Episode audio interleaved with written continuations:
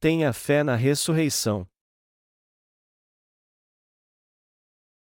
João 19 horas e 38 minutos menos 20 horas e 31 minutos.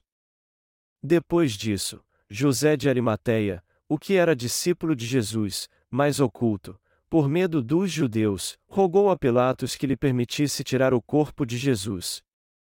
E Pilatos lhe permitiu. Então, foi e tirou o corpo de Jesus. E foi também Nicodemos, aquele que, anteriormente, se dirigira de noite a Jesus, levando quase cem libras de um composto de mirra e aloés. Tomaram, pois, o corpo de Jesus e o envolveram em lençóis com as especiarias, como os judeus costumam fazer na preparação para o sepulcro. E havia um horto naquele lugar onde fora crucificado e, no horto, um sepulcro novo, em que ainda ninguém havia sido posto. Ali, pois, por causa da preparação dos judeus e por estar perto aquele sepulcro, puseram a Jesus. E, no primeiro dia da semana, Maria Madalena foi ao sepulcro de madrugada, sendo ainda escuro, e viu a pedra tirada do sepulcro. Correu, pois, e foi a Simão Pedro e ao outro discípulo a quem Jesus amava e disse-lhes: Levaram o Senhor do sepulcro, e não sabemos onde o puseram. Então, Pedro saiu com o outro discípulo e foram ao sepulcro. E os dois corriam juntos, mas o outro discípulo correu mais apressadamente do que Pedro e chegou primeiro ao sepulcro. E, abaixando-se, viu no chão os lençóis, todavia, não entrou. Chegou, pois, Simão Pedro, que o seguia, e entrou no sepulcro, e viu no chão os lençóis e que o lenço que tinha estado sobre a sua cabeça não estava com os lençóis, mas enrolado, num lugar à parte. Então, entrou também o outro discípulo, que chegará primeiro ao sepulcro, e viu, e creu. Porque ainda não sabiam a Escritura, que diz que era necessário que ressuscitasse dos mortos. Tornaram, pois, os discípulos para casa. E Maria estava chorando fora, junto ao sepulcro. Estando ela, pois, chorando, abaixou-se para o sepulcro e viu dois anjos vestidos de branco, assentados onde jazera o corpo de Jesus, um à cabeceira e outro aos pés. E disseram-lhe eles: E mulher, por que choras? Ela lhes disse: Porque levaram o meu senhor, e não sei onde o puseram. E, tendo dito isso, Voltou-se para trás e viu Jesus em pé, mas não sabia que era Jesus. Disse-lhe Jesus: Mulher, por que choras? Quem buscas? Ela, cuidando que era hortelão, disse-lhe: Senhor, se tu o levaste, dize-me onde o puseste, e eu o levarei. Disse-lhe Jesus: Maria. Ela, voltando-se, disse-lhe: E Raboni, que quer dizer mestre. Disse-lhe Jesus: Não me detenhas, porque ainda não subi para meu Pai, mas vai para meus irmãos e dize-lhes que eu subo para meu Pai e vosso Pai, meu Deus e vosso Deus. Maria Madalena foi e anunciou aos discípulos que vira o Senhor e que ele lhe dissera isso. Chegada, pois, a tarde daquele dia, o primeiro da semana, e cerradas as portas onde os discípulos, com medo dos judeus, se tinham ajuntado, Chegou Jesus, e pôs-se no meio, e disse-lhes: Pai seja convosco. E, dizendo isso, mostrou-lhes as mãos e o lado. De sorte que os discípulos se alegraram, vendo o Senhor. Disse-lhes, pois, Jesus outra vez: Pai seja convosco.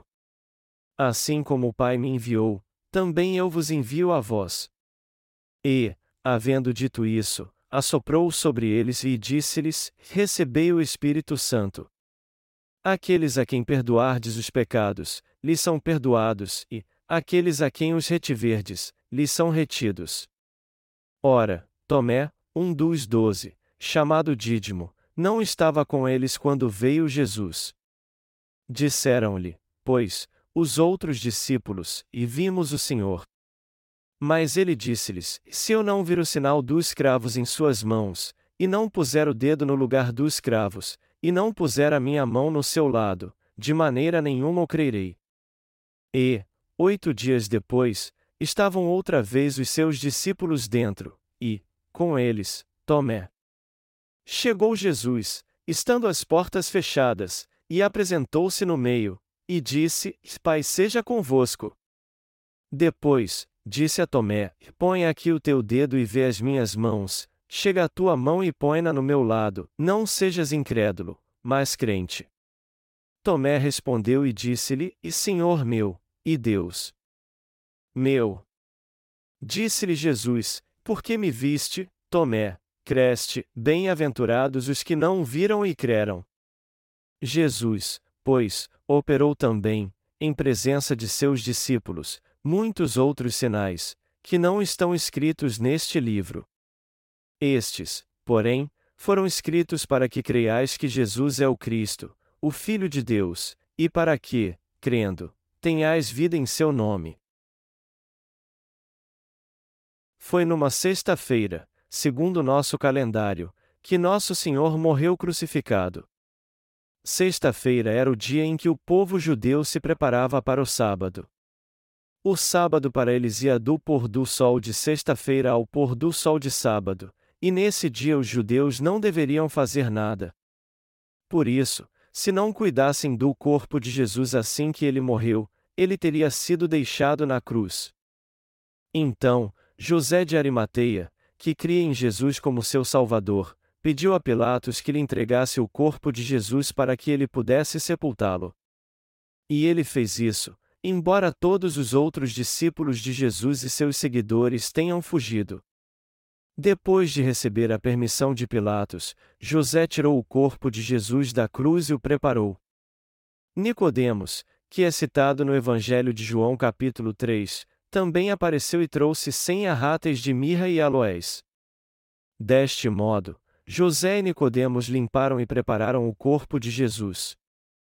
Depois então, eles sepultaram seu corpo num pequeno túmulo perto de um jardim no Gólgota.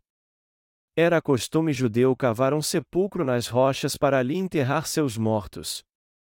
De um modo geral, era comum os judeus terem seus jazigos particulares. Por isso, a maioria dos seus sepulcros continha os restos mortais de seus parentes. Mas o corpo de Jesus foi colocado num sepulcro novo, que jamais tinha sido usado antes, a fim de que se cumprisse a palavra de Deus. José e Nicodemos enrolaram o corpo de Jesus com linho e o puseram no sepulcro para que ele viesse a se decompor naturalmente.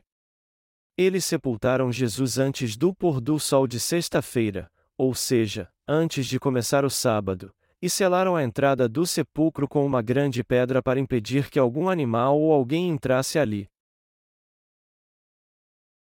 Jesus ressuscitou dos mortos. No primeiro dia após o sábado, quando Maria Madalena foi ao sepulcro bem cedo pela manhã, ela viu que a pedra que bloqueava a entrada havia sido removida. Maria então correu para onde estavam Pedro e os outros discípulos e disse a eles: Alguém roubou o corpo do Senhor e eu não sei onde o puseram. Pedro e o outro discípulo correram para o sepulcro então, e viram que a pedra havia sido mesmo removida. E já que a pedra era enorme, alguns simples homens não poderiam removê-la, só que ela havia sido removida.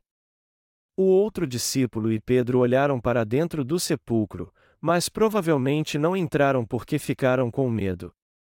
Pedro entrou decidiu entrar no sepulcro, e viu o lençol que enrolou o corpo de Jesus e o lenço que estava em sua cabeça juntos e dobrados.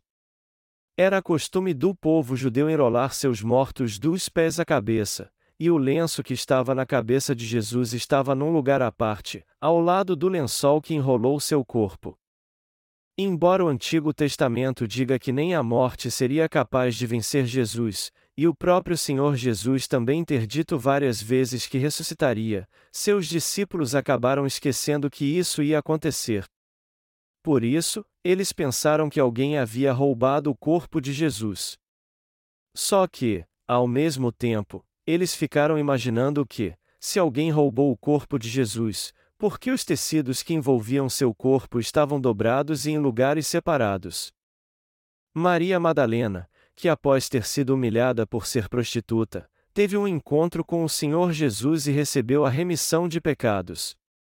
Foi ela também que quebrou um frasco de alabastro e ungiu a cabeça de Jesus com seu perfume.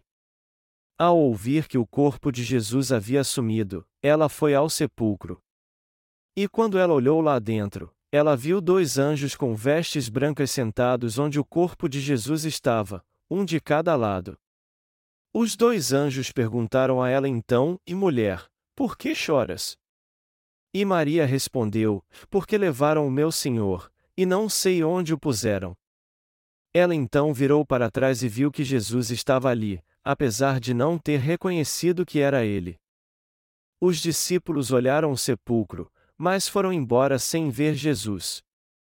E quando Maria o viu, ela pensou que fosse um jardineiro, e lhe perguntou se ele havia tirado o corpo de Jesus dali. Mas, para sua surpresa, ela ouviu Jesus dizendo seu nome. Ela então reconheceu a voz e o rosto de Jesus. Maria ficou chocada, e Jesus lhe disse para não tocar no seu corpo, pois ele ainda não tinha ido para o Pai. Isso aconteceu no primeiro dia da ressurreição. Depois disso, os discípulos de Jesus também o viram e testificam que era mesmo o Senhor ressuscitado. Quando Jesus apareceu pela segunda vez, seus discípulos estavam com muito medo. Todos eles estavam apavorados, achando que já que os judeus haviam matado seu mestre crucificando-o, eles também seriam presos e crucificados. Mas Jesus surgiu do nada então e apareceu para eles. Já que ele havia ressuscitado dos mortos e tinha um corpo espiritual, ele podia até atravessar paredes. Após cumprimentar os discípulos dizendo: Pai seja convosco, Jesus mostrou a eles os cravos em suas mãos e no seu peito. E os discípulos se alegraram muito ao ver Jesus. Jesus então disse a eles novamente: Pai seja convosco. Assim como o Pai me enviou, também eu vos envio a vós. E soprou sobre eles, dizendo: Recebei o Espírito Santo. Aqueles a quem perdoardes os pecados, lhes são perdoados, e, aqueles a quem os retiverdes, lhes são retidos. Embora os discípulos de Jesus crescem nele, sua fé estava baseada naquilo que tinham visto, e por isso não era uma fé perfeita, mas cheia de dúvidas. Mas o Senhor apareceu para eles depois de ressuscitar, soprou sobre eles o Espírito Santo e lhes disse: E aqueles a quem perdoardes os pecados, lhes são perdoados, e, aqueles a quem os retiverdes, lhes são retidos. Isso aconteceu depois que Jesus ressuscitou dos mortos. Nós cremos que foi para nos salvar que Jesus levou todos os nossos pecados ao ser batizado, morreu na cruz e ressuscitou dos mortos. O corpo de Jesus foi crucificado e sua morte foi completa. Quando o soldado estocou seu peito para confirmar que ele estava morto, saiu água e sangue. E já que os soldados romanos se certificaram que Jesus estava mesmo morto, é algo ilógico pensar que ele apenas desmaiou e acordou depois. E mesmo que ele tivesse desmaiado, já que seu corpo foi totalmente enrolado com um tecido de linho, ele não poderia ter ressuscitado. A maneira com que os judeus sepultavam seus mortos já prova que o Senhor de fato morreu e ressuscitou. Hoje é domingo, o dia do Senhor. Antigamente, o dia de adoração era o sábado, mas hoje é o domingo. Jesus ressuscitou dos mortos num domingo de manhã. E dizemos que o domingo é o dia do Senhor porque foi justamente nesse dia que Jesus ressuscitou. Foi no domingo que o Senhor ressuscitou. Antes de morrer crucificado, Jesus disse: Derribai este templo, e em três dias o levantarei. A João 2 horas e 19 minutos. O em templo em aqui se refere ao corpo de Jesus, e ele disse claramente que ressuscitaria ao terceiro dia. Jesus era o verdadeiro Deus que tinha poder para ressuscitar dos mortos e curar os enfermos. Sua palavra era a verdade e não havia nada falso nela. E já que as palavras de Jesus tinham autoridade e traziam o sentido da vida, os fariseus e os principais sacerdotes temiam que tudo que Jesus dissesse fosse verdade. Então, Depois que ele foi crucificado e sepultado, eles pediram a Pilatos que colocasse soldados romanos para guardar seu sepulcro. Eles temiam que alguém roubasse o corpo de Jesus e dissesse que ele havia ressuscitado, o que causaria grande comoção em todos. Foi por isso que eles colocaram soldados romanos para guardar o sepulcro de Jesus. No entanto, um anjo desceu do céu e sentou na pedra que fechava a entrada do sepulcro. E quando os soldados que o guardavam viram o anjo, eles ficaram tão assustados que caíram no chão paralisados de tanto medo. O anjo então rolou a pedra, retirou o lençol de linho que envolvia seu corpo e o lenço que estava em sua cabeça, os enrolou e deixou à parte. O Senhor então ressuscitou. Ele ressuscitou. A ressurreição do Senhor foi uma vitória e a nossa ressurreição também será. A razão de o Senhor ter ressuscitado não foi outra senão nos fazer ressuscitar com Ele também. Para nos salvar de todos os pecados, o próprio Deus veio até nós como um homem. Ele levou todos os pecados do homem quando foi batizado, foi condenado por todos os nossos pecados e morreu na cruz em por nós, mas ressuscitou dentre os mortos para garantir nossa ressurreição. Deus ressuscitou seu Filho. Por 33 anos, ele fez Jesus viver nessa terra como um homem, suportar toda a dor como um homem, tirar todos os pecados do mundo e morrer em nosso lugar. E nosso Senhor depois ressuscitou dos mortos. A ressurreição de Jesus significa que ele nos salvou de um modo perfeito. E assim como o Senhor ressuscitou dos mortos, o mesmo acontecerá com os santos que foram salvos após sua morte. Foi para testificar isso que nosso Senhor ressuscitou. Nosso Senhor não apenas nos salvou do pecado, mas também nos livrou da morte. Jesus Cristo, que salvou você e a mim, levou todos os nossos pecados, foi condenado à morte em nosso lugar e ressuscitou dos mortos. Jesus Cristo morreu e ressuscitou para, em lugar da sua própria vida, nos dar uma nova vida. Nós voltamos a viver graças ao seu amor sacrificial. Nosso Senhor fez essa obra, a qual apenas Deus poderia fazer. É fisicamente impossível alguém morrer e voltar à vida. Isso é algo que somente Deus pode fazer, somente Deus pode levar todos os nossos pecados, ser condenado à morte no nosso lugar e ressuscitar. Deus fez isso porque Ele é o Senhor da vida. É por isso que somente Deus pode nos dar a vida e nos ressuscitar dos mortos. O Senhor descreve a morte dos seus santos como o sono. Jesus tinha muitos amigos e discípulos amados. Entre estes amados santos estavam Marta, Maria e Lázaro. Mas quando disseram a Jesus que Lázaro estava muito doente à beira da morte, ele não foi vê-lo na mesma hora. Quando Lázaro parou de respirar, estava mesmo morto e já estava começando a feder, o Senhor disse: E meu amigo está dormindo. Vou acordá-lo. Alguém que está dormindo pode acordar novamente. Portanto, nosso Senhor não vê os mortos como se estivessem mesmo mortos, pois cada santo que morreu será ressuscitado quando ele voltar a essa terra. Nós viveremos novamente. Amados irmãos, quando a força do nosso corpo se esvair e pararmos de respirar nessa terra e dormirmos, isso não quer dizer que ficaremos mortos para sempre. Assim como Jesus Cristo ressuscitou, nós também ressuscitaremos e teremos um corpo novo e espiritual.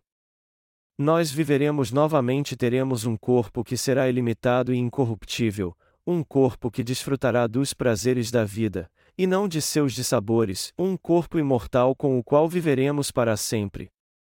Todos que não nasceram de novo também ressuscitarão no último dia. Quando os pecadores levantarem de seus túmulos, eles também ressuscitarão e serão imortais, mas só que como pecadores. Os pecadores não podem ressuscitar com os justos.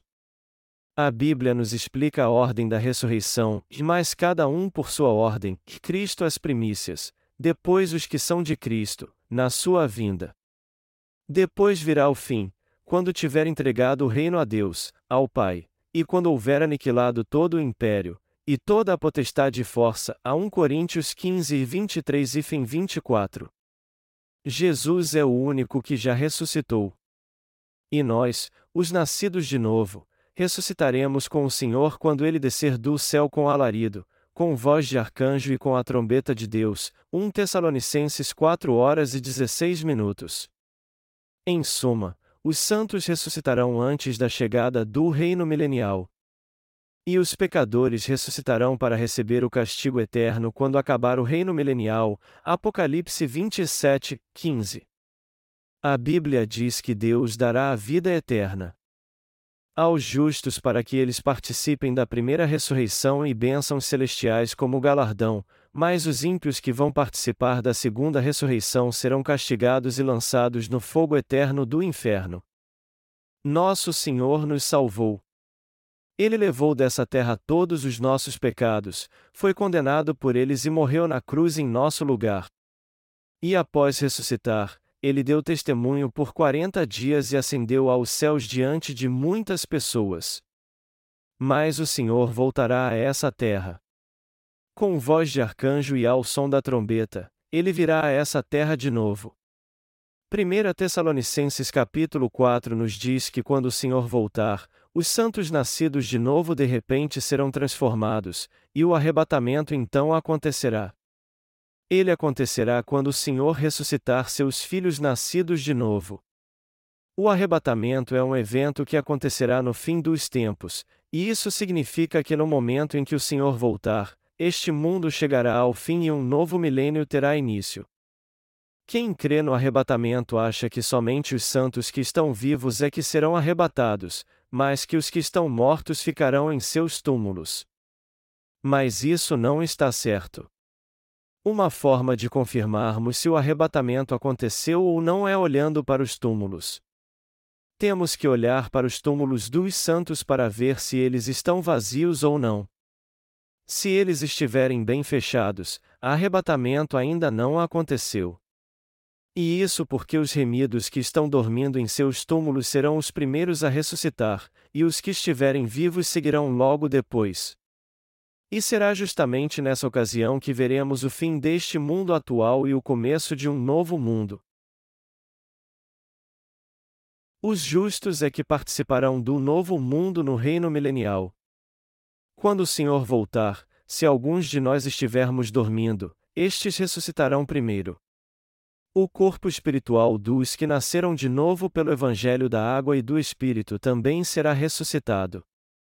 Como Jesus, os justos desfrutarão dos prazeres da vida nessa terra e também de coisas espirituais, como passar pelas paredes. Nós receberemos um corpo que não estará limitado às leis naturais, ou seja, um corpo perfeito e sem defeito, à semelhança do de Deus. O corpo dos santos não será mais um corpo feito do pó, mas um corpo espiritual como o de Deus. Se levarmos isso em consideração, veremos que o fato de termos recebido a remissão de pecados é uma grande bênção. Aqueles que receberam a remissão de pecados ressuscitarão e entrarão no céu, onde não haverá dor ou destruição. E os que não a receberam também ressuscitarão, só que não será uma boa ressurreição, pois eles serão trazidos de volta à vida para ser julgados. Então, temos que entender como a remissão de pecados é algo grandioso. E nós ressuscitaremos e receberemos uma nova vida para morarmos no céu justamente porque recebemos a remissão de pecados. E a remissão de pecados nada mais é do que o começo das bênçãos celestiais. É pela remissão de pecados que nos tornamos filhos de Deus e o povo santo do Senhor que ressuscitará e desfrutará de toda glória e esplendor para sempre. É por causa dessa remissão de pecados que recebemos todas as bênçãos do Senhor. Então, enquanto todos nós estivermos nessa terra, temos que entender que isso aqui não é tudo que existe. E temos que lembrar também que somos peregrinos que estão de passagem neste mundo. Um peregrino fica num lugar dependendo se ele é bom ou não, e depois segue viagem rumo ao seu destino. E aqueles que receberam a remissão de pecados são justamente peregrinos que estão de viagem rumo ao céu. A ressurreição da vida eterna está reservada somente para aqueles que receberam a remissão de pecados, só estes é que entrarão no céu.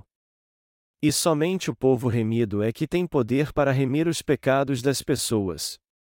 E essas pessoas só podem receber a remissão de pecados quando os remidos falam do Evangelho da água e do Espírito para elas. O Senhor disse aos discípulos: E aqueles a quem perdoardes os pecados, lhes são perdoados, e, Aqueles a quem os retiverdes, lhes são retidos. A João 20 horas e 23 minutos. Já que você e eu somos os verdadeiros santos, recebemos do Senhor poder e grandes bênçãos. Nós temos que entender que os que receberam a remissão de pecados e estão dormindo ressuscitarão para a vida eterna, enquanto que os pecadores ressuscitarão para o juízo. A ressurreição do juízo significa que os pecadores também ressuscitarão dos mortos, e isso significa que a vida neste mundo não é tudo que existe. Se há alguém aqui que ainda não recebeu a remissão de pecados, por mais que tenha tido uma vida de retidão e prosperado nessa terra, ele ressuscitará com um corpo amaldiçoado e sofrerá para sempre no fogo eterno do inferno. Todos que não receberem a remissão de pecados sofrerão com a maldição e a ira de Deus. Todavia, se eles receberem a remissão de pecados, só por isso eles receberão todo o amor, a graça e as bênçãos de Deus. Há alguém aqui que não dá importância à ressurreição de Jesus? Talvez haja alguém que não seja grato pela sua salvação, que dá lugar à carne e fica calculando o que ganhou e o que perdeu ao receber a remissão de pecados, e que, se não teve muito lucro, humanamente falando, acha que não faria a mínima diferença receber a remissão de pecados ou não. Só que pensar assim é algo que está totalmente errado. O simples fato de termos recebido a remissão de pecados já é uma grande bênção e uma dádiva maravilhosa. Nós só iremos participar da boa ressurreição e teremos a vida eterna porque recebemos a remissão de pecados. Mas se alguém não recebeu a remissão de pecados, por outro lado, ele com toda certeza irá participar da ressurreição da maldição para ser julgado. Todos que não foram remidos dos seus pecados ressuscitarão em dor somente para ser julgados. Não devemos ser pessoas sem fé. Havia entre os discípulos de Jesus um que se chamava Tomé. De todos os discípulos, Tomé era o que tinha menos fé. Eu fico imaginando por que Jesus o escolheu para ser seu discípulo, embora ela tenha sido mil vezes melhor do que Judas, que o traiu. Tomé ressuscitará para viver para sempre com o Senhor em glória. Judas também ressuscitará depois, mas só que para ser lançado no fogo eterno do inferno. No dia que Jesus ressuscitou, ele apareceu à noite no lugar onde os discípulos estavam com as portas e janelas trancadas por medo dos judeus e disse a eles: Pai seja convosco. Ele então mostrou a eles os cravos em suas mãos e disse: E eu ressuscitei por vocês. Já que os cravos que foram usados na crucificação eram enormes, as marcas em suas mãos, mesmo que tivessem sarado, seriam bem visíveis. Só que Jesus não mostrou apenas suas mãos, mas também as marcas em seu peito e em seus pés. Ele confortou os discípulos e os fortaleceu, dizendo: eu ressuscitei e voltei para vocês. Eu não disse a vocês que eu voltaria? Não temam, pois eu ressuscitei. Vamos ler juntos agora João 20, 24 e fim 29. Ora, Tomé, um dos doze, chamado Dídimo, não estava com eles quando veio Jesus. Disseram-lhe, pois, os outros discípulos, e vimos o Senhor. Mas ele disse-lhes: Se eu não vir o sinal dos cravos em suas mãos, e não puser o dedo no lugar dos cravos, e não puser a minha mão no seu lado, de maneira nenhuma o crerei. E oito dias depois estavam outra vez os seus discípulos dentro, e com eles Tomé. Chegou Jesus, estando as portas fechadas, e apresentou-se no meio, e disse: Pai seja convosco. Depois disse a Tomé: Põe aqui o teu dedo, e vê as minhas mãos, e chega a tua mão, e põe-na no meu lado, e não sejas incrédulo, mas crente. E Tomé respondeu, e disse-lhe: Senhor meu, e Deus meu. Disse-lhe Jesus: Por que me viste, Tomé? Creste, bem-aventurados os que não viram e creram. Tomé era tão incrédulo que Jesus teve que mostrar suas mãos e seu peito para que ele pusesse seus dedos em seus cravos. Tomé então ficou muito envergonhado. Mas ele creu e disse: Eu creio. Tu és meu Senhor e meu Deus. Aqueles que duvidam muito, como Tomé, só creem no seu jeito. Mas temos que crer como nos diz a palavra de Deus, que a ressurreição espera por nós e que Jesus é mesmo o Cristo. Está escrito nos versículos 30 e 31: Jesus, pois, operou também em presença de seus discípulos muitos outros sinais, que não estão escritos neste livro. Estes, porém, foram escritos para que creiais que Jesus é o Cristo, o Filho de Deus, e para que, crendo, tenhais vida em seu nome. Essa passagem nos exorta a crer que Jesus é o Filho de Deus e o Cristo. A palavra Cristo significa que Jesus é o nosso Deus, o sumo sacerdote que tirou todos os nossos pecados, nosso Salvador que foi condenado para expiar todos eles, e o profeta que nos ensinou todas as coisas. A palavra de Deus foi escrita para nos dizer isso.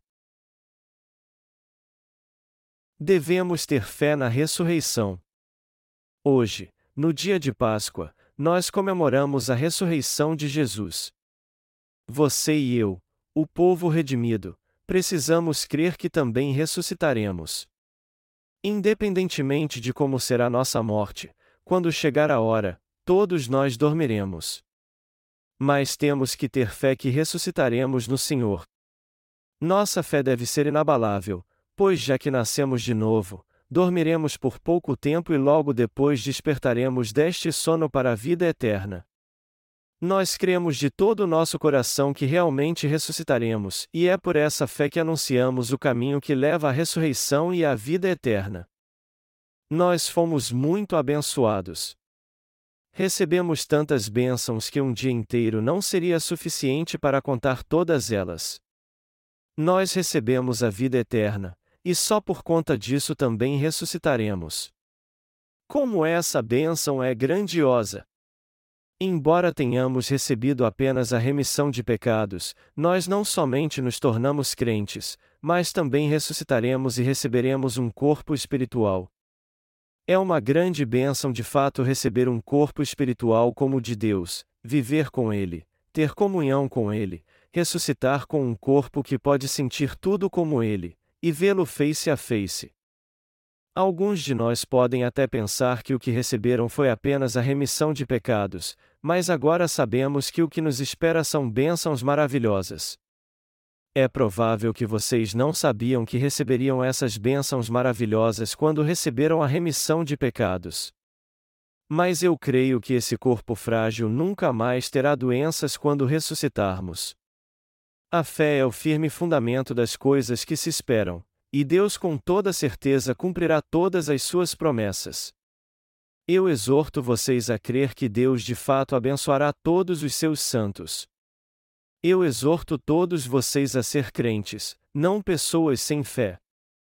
Sendo assim, todos nós temos que viver para o resto de nossa vida tendo fé em Deus.